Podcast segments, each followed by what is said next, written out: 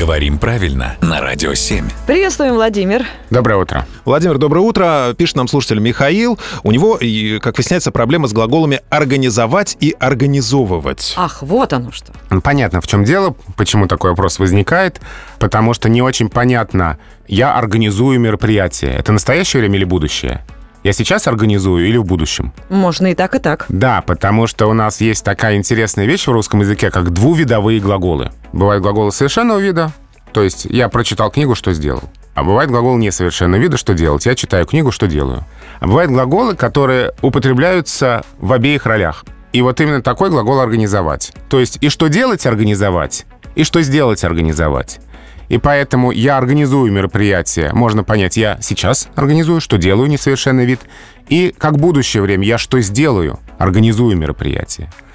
И вот когда возникает такая двусмысленность, может прийти на помощь глагол «организовывать».